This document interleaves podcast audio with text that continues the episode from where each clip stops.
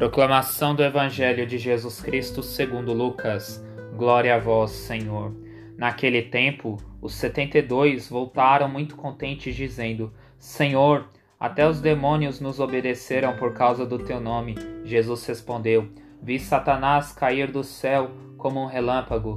Eu vos dei o poder de pisar em cima de cobras e escorpiões, e sobre toda a força do inimigo e nada vos poderá fazer mal. Contudo, não vos alegreis, porque os espíritos vos obedecem. Antes, ficai alegres, porque vossos nomes estão escritos no céu. Naquele momento, Jesus exultou no Espírito Santo e disse: Eu te louvo, Pai, Senhor do céu e da terra, porque escondestes essas coisas aos sábios e inteligentes e as revelastes aos pequeninos. Sim, Pai, porque assim foi do teu agrado. Tudo me foi entregue pelo meu Pai. Ninguém conhece quem é o Filho a não ser o Pai, e ninguém conhece quem é o Pai a não ser o Filho e aquele a quem o Filho o quiser revelar.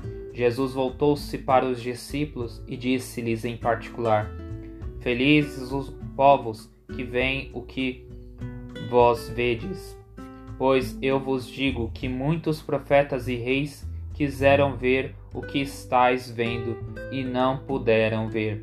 Quiseram ouvir o que estáis ouvindo e não puderam ouvir. Palavra da salvação. Glória a vós, Senhor.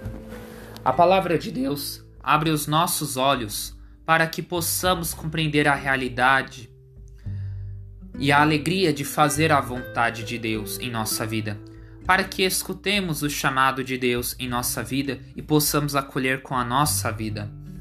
Porque quando atendemos ao chamado de Deus em nossa vida, estamos abrindo o coração para que o Espírito Santo age em cada um de nós, para que colocamos em prática a missão que Deus nos deu para a nossa vida, que possamos sempre abrir o coração para que compreendamos cada vez mais os ensinamentos de Deus em nossa vida que o Espírito Santo nos explique todas essas palavras. Amém.